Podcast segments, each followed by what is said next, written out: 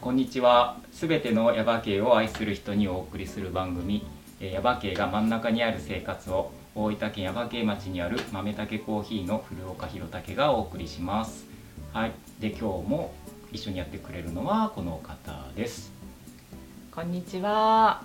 えっ、と先日長岩城に長岩城跡か、うんにう行っん。てきました。おう花江です。あそうなのよろしくお願いします。あらよろしくお願いします。そうなんですよ。行ってきました。えーあ早速行ったんですよ。そう早速すごい。へいつだっけな。んもう本当よ三日前ぐらいとかです。三え四。日前初めてあそうなの。小学校も見ました。あ小学校見てきた。はいへえすごおい。邪魔し ました。あ ら。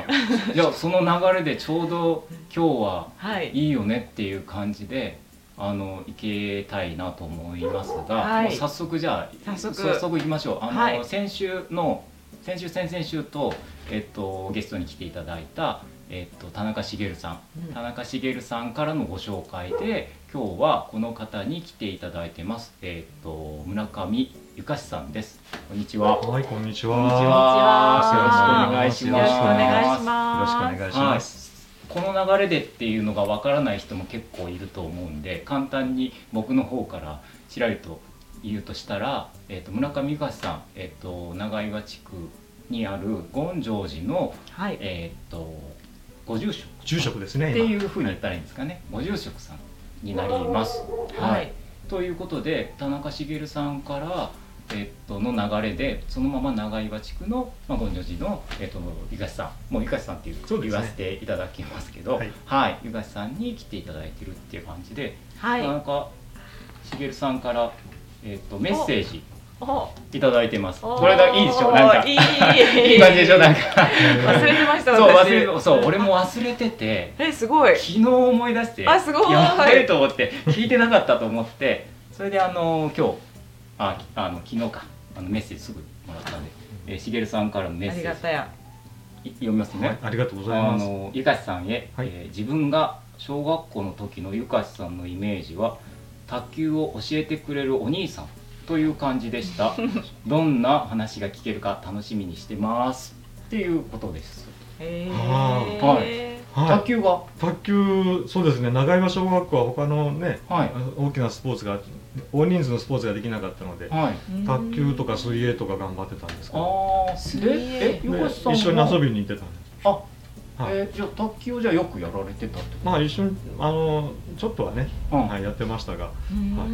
あ、いわゆるそのコーチ的な感じですまあか。コーチというか一緒に遊ぶお兄さんですね。あ、このまこのまんま。 学校の先生と一緒に。えーはい懐かしいですねあわあすごく懐かしい。えー、そういう感じ。そういえばそうですね、しげくん。あー、はなんかねそのしげるさんにこの間、まあそのお話をいろいろ聞いた時に、そう湯川さんとどんな感じ関係関は係いっていうか、うんあんまりそこまでそうしっかりそう喋でっすたよねことはないんだけどもで,、もすごくお話が面白いんだっていうふううに、んうんあそうですか面白いっていうかもちろんね、ううんあのお寺のご住職さんなんでお話がされると思うんでそのお話がねすごくあの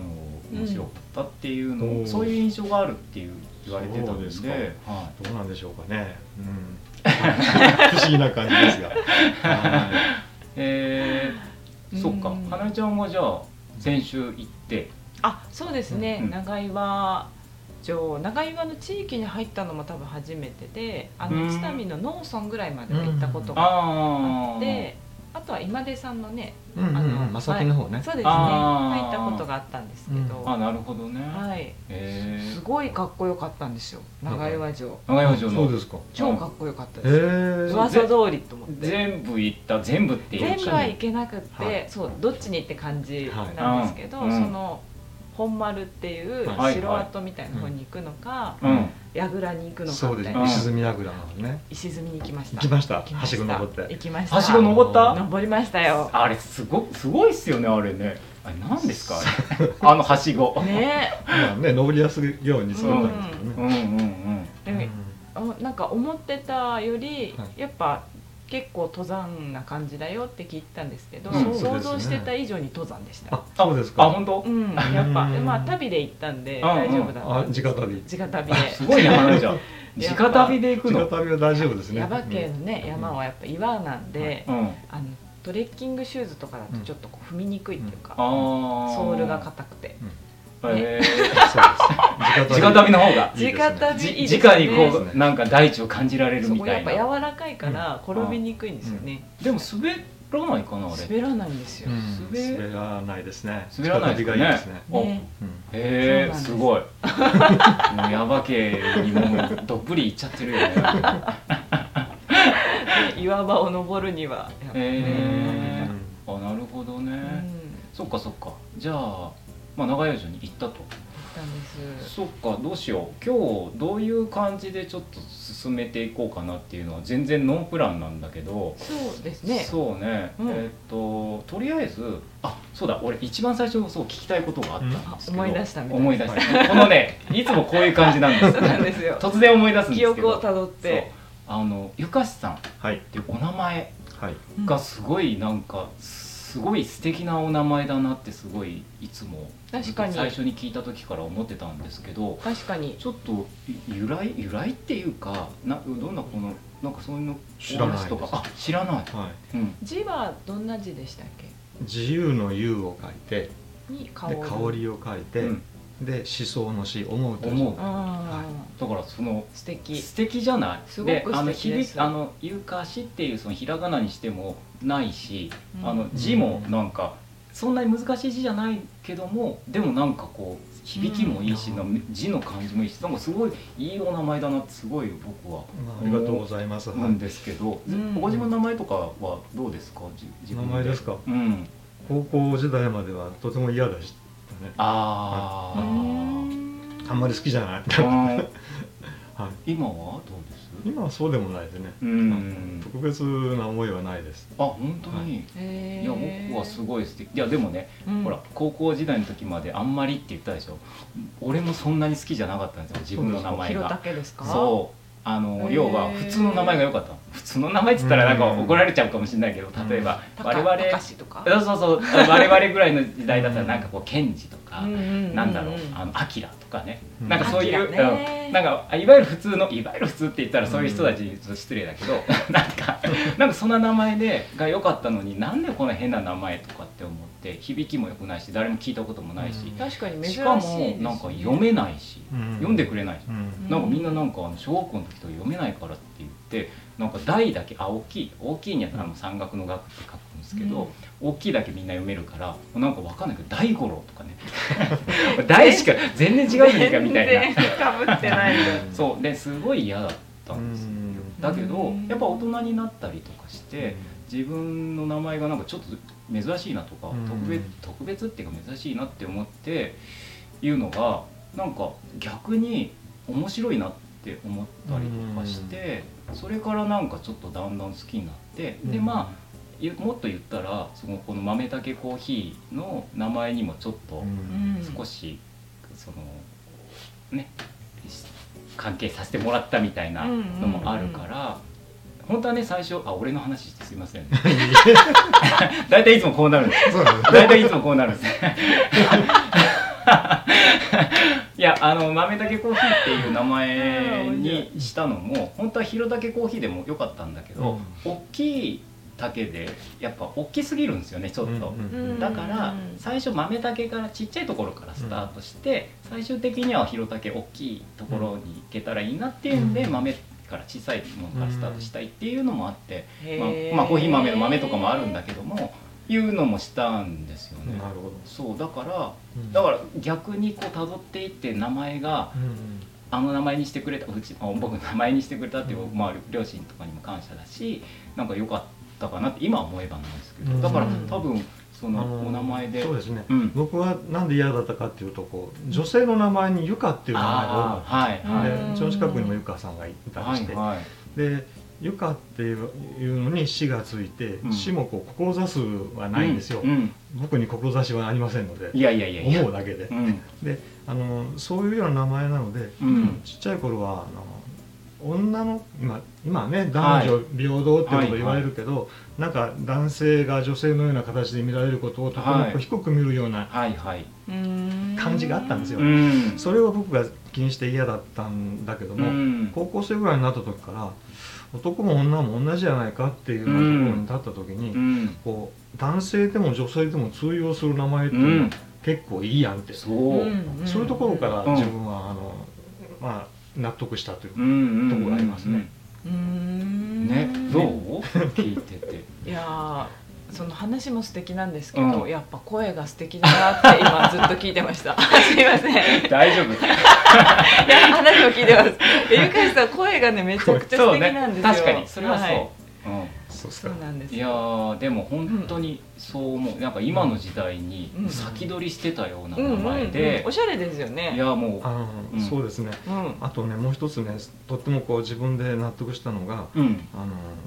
在日韓国の知り合いの方がおって、はいでヨンジャさんっていうんだけどその方が、うんあのゆかしっていう名前を、うあのん朝鮮読みにしたら「ユーヒャンサ」って言うんだよって、うんとっても綺麗な名前ですねって言われた時に、はいはいあ自分で自分の名前がねストッとこう一つになったのおへおーそれもねとっても大きな経験だった、うーんそれからはねもうあんまり気にしなくなったうーうんんいやそういうことがありーなまんしたかね素敵な話素敵な 話すごく素敵なごめ話んなんか俺の話もなんかちょっとなんか変な話だいやいやいやいやなんか素敵よねなんか、うんなんかまとまるねなんかね、うんスッとこやっぱうね腑に落ちるっていううんうか、んうん今のところはねふんのしてるえー、いやいやそうそうお名前のことはねちょっと聞きたかったのかなっていうのが一つ多分聞かれるだろうなと思ってましたあ本当ですか、はえーあよく聞かれるんですねやっぱりうんへでもなんかやっぱり由来はじゃあ分からない感じ、そのやっぱご両親がつけるっていう、いうちの父がつけたと思うんだよね、うんうん、そ想像するとわかるんだけどう、んうんうでんも聞いたことはないです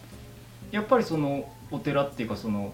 あの仏教っていうかそういうところから少し関係があどるうなんでしょうかねあのお寺のボンちゃんっていうかお寺さんとかは、うんこう二文字をつけたり、うんうん一文字でもう一文字つけたら本名になるんでなんかよく三文字ないんですようんうん、なんか、へー こう言ったらあれだけど、やっぱ珍しいそうそうあのお寺の方のなお名前って男の男性の方って大体なんとなくこういう感じっていそううですね名前がなんかあるじゃないですかだからあへーそうじゃなかったからはいそれもちょっと気になってたんですよねそうそれは自分の中では良かったですね、うーーんうんあんまりお寺にこだわらんでもよそかうったそうそうしそううそうんあのそれこそ逆にほらお子さんさん、うんうんあの男、あのね、名前男の子3人いらっしゃるじゃないですか、みんなそういうお寺の子みたいな名前じゃないですよね多分そんなそうかなそん な それはそうじゃないとはあ思う本んだ当にけど、うんうん、なんかでもなんかそういうねさっき言われたみたいにそのもうなどう何でも別に今ねお寺だからお寺のこのどうのとかいう感じでもないし、うんんそうですね、うんあ基本的に名前にあんまり意味はないんじゃないかなっていう気もしてた時もあって、うんうんうんへーあの人の名前がいろんな名前があるじゃないですか、はい、うん名前があるけどその人の名前でなんかいいとか悪いとかないなって思うああうんなるでも素敵な名前ですねいやいやいやひろたけさんはもうねね素敵な名前ですほよどいや花江ちゃんこそ素敵だな急に あまりたが始とうまっごたざいよますいやでも花江ちゃんの褒め合うそう褒め合うこれはねあの、、はいいあのいね一回の放送の中に一回は絶対ある、花江ちゃんは結局もう花江ちゃんの話したっけそのほらひらがなだもんねひらがなですねひらがなで花江っていうのがまた素敵じゃないですかってそうですね、うんまあ珍しいですよねちょっとうんひらがなでっていううんのがあんまりなかったんで、うんそうそうそうなんですよね花江っていう名前でもねなんか最近、うん私の娘も花江って言うんですとかへえ妹が花江って言うんですっていう人にへ立ーて続けに2人ぐらいああって本当にへえうー、ん今まですごいあんまりなかったのにと思ってえ花江がちょっとこう九州に集結してあ集結花江花江の会みたいなやつが 花江の会ができるそのうちできるかもしれなはいい、その際はうん、 よろしくお願いしまよろすしくお願いしますな何をよろしくお願いします そうかそうかえーっと、うん名前の話でいっぱいあれしましたけどなんか散そうらかっちゃそっうまあえーっと、お寺の話をねやっぱり聞きたいなと思って、うんうんそうえーっと権成寺っていそうですうねお名前権成寺じゃないですか権成寺っていうすごいこうなんだろうあのあんまり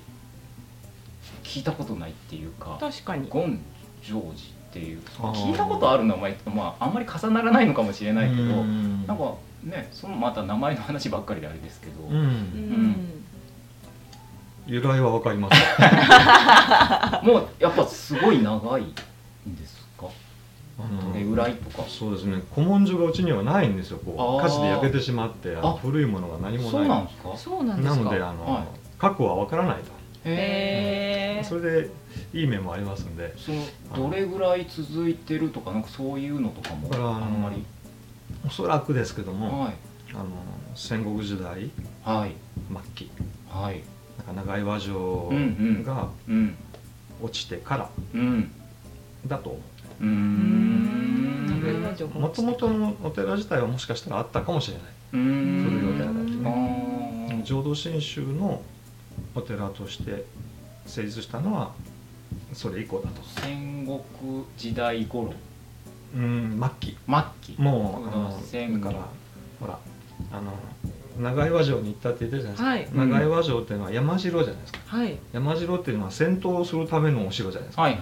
あの権威を象徴するための町の中にこうでっかくこう、はいはいはいはいそういうお城じゃなくて、うんうんあのもうなんていうかオサマ・ビン・ラディンじゃないけどもあのゲリラ戦をするのに適したような形のうん戦う守る城だと思うんだけど、うんその城があった時代は戦国時代、うんうんうん世の中がこううん強い人に支配されて平定されてからといいますうかね、んえー秩序がこうなってからはこう街中に大きなお寺が、うんうんうんお寺になればあのお城がお城がねお城がねうんこう出てくるだからそのちょうどその境目にあるのが長岩城だと思うんですようでんそのそれが落ちてからぐらいなので戦国時代がまあ一応終わってからぐらい、うんまあ、戦国の中ではもうお寺はできてなかったと思うんですねへうん歴史はよくわからないけど違う僕は村上なのーで、はいはい村上の海賊水軍の関係うんうんであることは間違いない、なるほどなるほど僕あんまりそこう歴史が海賊そう詳しくないんだけどその村上水軍え海賊海賊って海賊いいですあの自分たちは水軍と呼ぶけど、かあね、の自分たちに敵対する人は海賊と呼ぶ、うん、まあそうでしょうね、うんへえかっだこからいいそれかかっこよく じゃあそこがやっぱはいちょっとこうルーツっていうかにはなるってことでもそこも実際しっかり残ってるわけじゃないから詳しくは分からないけどもっていうことなんですかまあ、分からないことにした方がいいかなと思ってるんだよへねーよく分かんない本当に分かんないうんうんけどあうんの関係は確かにあってうーんあの文章は残ってないけども、うーんだから村上という名前になってうんお寺ができたのか、まあ多分村上という人を初代二代にして、うん権成寺というお寺が、まあ、浄土真宗というその真宗お谷派なんだけど、うんそこに所属するさその時は本願寺かうんいや違う違う違う東西分かれる時ぐらいなので東本願寺系かな、ううんんはい、はいいやむねあの僕も詳しく歴史は知らないのでそうもなねんとも正言えない直俺も詳しいことはよくわからないあの、はいそのあお寺のシステムとかもよく分かってないあし私もわかそらうないで歴す史もそんなに詳しくないそうんでですすよよねだから、うんあの別に何ていうのかな、あのまあいつぐらいから続いてるかなぐらいな感じであそうかし400年ぐらいう前、んあそうそうそうそれを問えばね、 400年400年そうなん ですようんだからうだからお寺とすれば新しいうんああこれ新しい方っていう感じなんですか、うん新しへいうんえそう今の、えっとさっきほら火事にって言われてたじゃ火んそれはいつ頃の話ですか130年ぐらい前あへへえその時にじゃあその元々のその、えっと建物が消失してみたいな感じなの、うん、もう何全も部かみもたいな何もかもなく何もかもほぼほぼ何もかもなほくうなんか文章も何もかもあらー記録がそうなんですねあとはじゃあもうそこその当時いにいらっしゃった人のその言い伝えだけでそうですねでまあそのそこからもう一回書き残したものがそこから残ってるぐらいあの、んまり残してない んで何もへえへはいあんまりないですだからうちは本当に、はい、えなんかちょっとこうんうロマン感じます秘密がいいでしょいやなんか素敵ですよくわからないのちょっとなんかワワクワクしちゃそううっていうねなかんか全部し、分かってるっていうよりも、ちょっとこうなんかなんだろう謎もう分かってない感じっていうのがすごくこう興味をそそるっていうか興味そそります、うんなんかすごいこう知りたいみたいうな、んたくさん来るんですよこう歴史が知りたい人今多くて、うんはいはうい、んで長屋城も行きたい人が多くて、はいはいでその村上水軍も村上海賊かなんかも本になったりして、うん少しこう,、うんこうピックアップされたうんうんりして、うんで知りたい人がおるのでうんよくうちにこう訪ねてくるんだけど、うんうんうちには何にもありません僕は歴史は知りませんっていう話になっちゃうそうそうそうあすごい面白 いでな行った人がなんかあれってなるみたいなもうお寺に大体お寺に行けば何でも分かるだろうと思って行ったら分かりませんって言われてえっていうなるみたいな 来る感人じですはかみんな知ってるんですすごくもう歴史あをあ逆すにごく知ってる人が来るわけああうん長井城の歴史もそのち周辺地域の日本の歴史もはいはい全体的なこうなんていうの政治的な力の関係とはいはいはかい時代背景とはかいはい全部知ってくるわけはい僕何も知りませんうん逆にだからそういう方たちの方が全然すごく知ってやっぱこうマニアな方なマんでニしょうねアックな方が多いきっでとす、ね困りますよねじゃあね来られてもねうんまあ、ちょっと知ってる場合だけどあんまり知らないもんだから知りません でしました申し訳ないけどねでも余計にこうねイメージが膨らんで楽しいかもマニアの人たちも、そうですね、うんあのそうだから謎、うんでもほらいやうん俺もその本当さっきから何回も言うけどその村上水軍の話っていうのも、やっぱちょっと謎が多いみたいなこともあるんじゃないですかねだからそうなんだそれもあって、うんあやっぱりそこもやっぱ分からないんだみたいなのも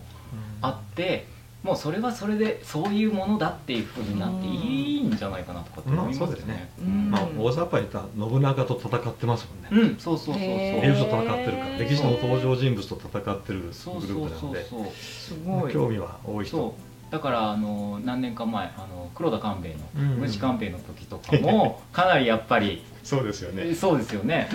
反何年前でした。反黒田の旗は掲げましたもんね長屋小学校うーんやっぱそういう感じですか。にですよね ああの、ーんまあ、うちの宇都宮のグループだったので、はい黒田官兵衛とは敵対する形だったと思うんで、うんうんうん長屋小学校には、はじゃあその黒田かん黒田の方とはちょっとやっぱいろいい、ろあったわけちょっと違うぞみたいな形の主張をしながら、うん小学校の最後の方だったのでね、うんうんうんうんあうんそうですよねあの長屋城のなんだこ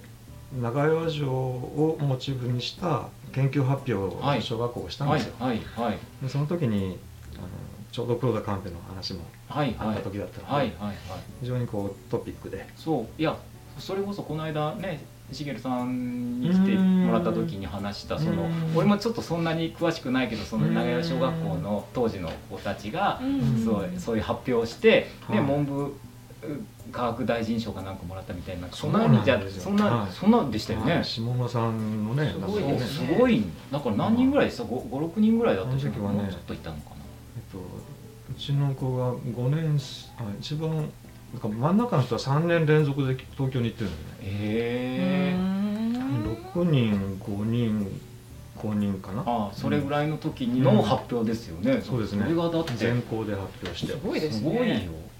すごいですよねうんあんまり大きな声では言えないけどいやいやいやいやいやだいやからすごいですそのほらねしげるさんも言ってたけど、ほら自慢の後輩ですって言っててうんなんかやっぱちょっと誇らしいですよねそうですねううんんうん良かったと思いますいい経験でしたよねそうですよねなんか少ない人数でもねできることがあるしうんなんか少ないからって言ってみんな悲観することでもないしとかって本当にもうこうんんなうんそんなに大きなでっかいことができるんだっていうのがねすごいいい経験になったんだろうなって本当に思いますそうよですねうん僕もついてきましたもんね最後はあーへえへーいやいやいいじゃないですかううんんうーんねいやなんかす ごいワクワクする話がいっぱいですまあ言えないことも随分ありますけ どそうなんだ ってそう なんだってそうなんですねなんかね、うんでも秘密めいててすごい素敵な地域ですね、うん、ちょっと変わってる地域だとは思います。変わってる地域、ええあー文化圏文化的には、そうですよね、おうん僕もちょっとそれもこの間のそのしげるさんの時も言ったけど、やっぱりこう長岩だけちょっと違うっていうのはやっぱあるんですよね。あの長岩っていうのが、まあ、津波の中でも河原口地区ですよね、はい、名古屋地区はやっぱりこう豊前の方のつながりと、はい、山国の突き抜きの方はいの関係と、はい、もう一つ山越えていった向こうのあの生橋や田は川い、や、はい、あの彦山関係のところに近いはい、はい、グループだと思うんで、そうですよね。やっぱそうなんですよね。で、この津波との関係みたいな強津はどうなんで波すか。のだから滝が2つあるのが落合滝と正木はの滝いから、奥の方に権城寺の門徒がはい、ではい、でもともとはその下の方にはないんですよ、やっぱりそうなんですね。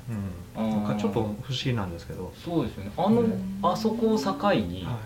その津波と長岩っいうんでやっぱりその我々僕はやっぱね下郷だから、うん津波と津波から長岩に行くので同じ谷っていうかあのラインだから、もう全部一緒だっていうふうに、やっぱり、まあ、例えばほら矢掛中学校で一緒になった時に、つ津波長岩っていうラインは一緒の人たちだっていう思うけそうでどすで,、ねも実際は、まあ、もちろん小学校もその時に違ったし津波と長岩、うんそれだけじゃない何か別のものがあるっていうのが、あの長い歴史の中ではあの谷で生活してるわけじゃなくて、はい山で生活してるというはね、いあのな谷るほこど。う山からどんどん下流に下っていくにつれて、うん谷が深くなってしまうので、うんうんこう行き来ができなくなってしまうけど、うんうんうん奥の方は谷が浅いのでうんうんいくらでも動けるから、うん山岳の、まあ、うちの近くは 1,000m 級の山がこうずっと続いてそるうですよねその周りをぐるっと回っていけるようなへえ。地形だとは思いますけど、ねなんか山ベースなんですよね。そわの面白い。あの昔っていうのは谷じゃないんですね。谷とか、まあ今でやったら車の通りとかそうかそういうのがベース、うん今の我々の現代人の、その現代人っていうのかななんかまあは、ね。そうですね車で行けるかどうかがそううんねいうんうんどうなんだっていう話だけど、はい昔は歩いたりとかするのが牛とか馬が渡れるかどうかが大だ事から谷とかよりもそうかやっぱ山の上とか山の中でこうぐるぐる動いた方がっていうだからうんまあここら辺でもそうだけどやっぱこの新しいうんうん道は今の生活圏ではそうなんだけどそうですよもねうんだけどもともとはこの上の集落だけでやってたからちょっと車で行くとこうすごい遠回りの隣の集落なんだけどこっちの山道を行ったらすぐ、まあ、うん地図で見たら分かるんだけど隣の集落はこっちでつながってるからだから今でもこっちとこっちとこっちはまだ、そうであすのね怖いとかって言って近い、あのうん怖い。うん、あの一緒の公愛公愛公って愛言ってあのねあのまだ行事を一緒にしたりとかっていうこともあったりとか。へえ。そうだから昔そういうところは少し昔が残ってるんですよね。そうですね、うんもう今はそういうことはなくなってきつつありますけそどうですね。まあだいぶなくなってるかもしれないです。うーん。 そうだから昔の話は昔で聞くとやっぱこう面白いよね。なんか全然知らないすごいから。面白いです。うんうんあの不思議ですよねなんかうん今の感覚とは違う生活うん。があったと思います、そうですねでもなんか山に入ったりするとその感じがちょっとわかるかもしれうんうんうんうなんい確かに山の中だけでこう暮らしていけるってうんいうかで山だけで暮らしてるわけじゃなくてあ違った上方と近いんですよ髪型上あの大阪と近いうんうんうんうん。へえ瀬戸内海を渡ってくるんで、うんうんうんうん。まあまあ、村上水軍の関係もあったと思うんだけどそうそあの豊前が近いので、うん八谷の港が近いからそっかそっかう。物要資ははそういあの山越えて豊前の方から降りてってん豊前の港から瀬戸内海を通って大そうそうそうそう阪に行くっていはういそのルートがへえ近いっていうだから、京都の文化が津波の奥に残ってるえおもはんなりしてるんです。だから結構はんなりしてるんじゃない。そうなんですねわかんない。 ええいや面でも白すそうそうぎでするよね多分ね、うんゆかしさんの授業聞きたいみたいなだから今じゃ本めち当ゃ考くちゃえられないけ面白どい本当豊前のうんうんね、方でうんからと豊前とだって長岩がなんでつながるのって、うんうんやっぱ車文化だったらわからないけども、うんでもよくよく見たら地図とか見たりとかするとなるほどなるほどって感じなんだからその降りてって豊前の港からっていうのがこうラインができてるからだしかもこうダイレクトであーまたその行橋の方にもこ田川の方小倉の方にも、うんうんだから秋月の方にも、はいはずっとこう山越えていけるんでうん夜明けの方にもいられるしい山越えて行けるっつって歩いてとか言えた からまあでもすごそうそういうことですもん山が越えられるんで越えられるへえそうやって実は行ったことありますすないですないあー今は豊前の方っていうのは降りてはいけるんですかね、そういう道あるんですかね。いや道は、はい、もうすぐできるかもしれませんけどなああ車の車の道道は路ねができるんですか、やっぱんかあの予定はあるみたいですねへえ10年後ぐらいへえだからまあ今と今のその生活、うんそれから昔の生活がもしかしたらこう一体的にこうなってみたいなこともあるかもしれでないす、よねまあでもこの50年の間に随分変わってしまったなっていうのはそうですよねんそうかそうかんあのちょっとだいぶ変わったこの昔、はいまあだいぶ今日、ねはいあの昔の話をこういっぱい聞きましたけ ど聞きましたね、あね。のこの先じゃあ変わってしまった今の状況とか、うんそういうのを今度次回うんうんの放送で聞かせていただいたらなとかって思いますね、はい今日はこれこれぐらいに、はいえーしましょうかね、はいなんかちょっと次回がすごい楽しみじ ゃないなんか そういう顔しそういう顔になってるよなんか、ちょっともういろんな想像が膨らんじゃって膨らんじゃっうんて、うんうん、すごい面白かったです。わかはりましたじゃあそういう感じでまた次回、い、ということでまた次回もよろしくお願いします、よろしくお願いしあすいま。ますいえはいでえーっと今日はお知らせありますなんか大丈夫ですか大丈夫だと思います。ねあはい、あの一つお知らせあはいの、豆たけコーヒー今お休みに入ってまして、えーっと次のうん放送はもしかしたら一周空くかもしれないです今までずっと毎週毎週やってましたけど毎週水曜日の夜って配信してましたけど、えっと今回放送したら次の週ちょっとお休みいただくかもしれないんでその辺はあの、リスナーの方ご了解いただいてやっぱ何毎週ないのっていう声をちょっと聞きたいなって いうのがありつつ、そうで一すね周お休みするかもしれないんでそのうんう時んは、あのなんか他の番組聞いていただいて花江ちゃんの番組も聞いていただいて、ねとかねはい、いう感じで、はい、首を長くしてお待ちくださいお。待ちくだはい、さい。ということで今日はこの辺にしたいと思います。はい、ありがとうございました。ありがとうございまありしがとうございましたた。この番組はコーヒーが真ん中にある生活を豆たけコーヒーの提供でお送りしました。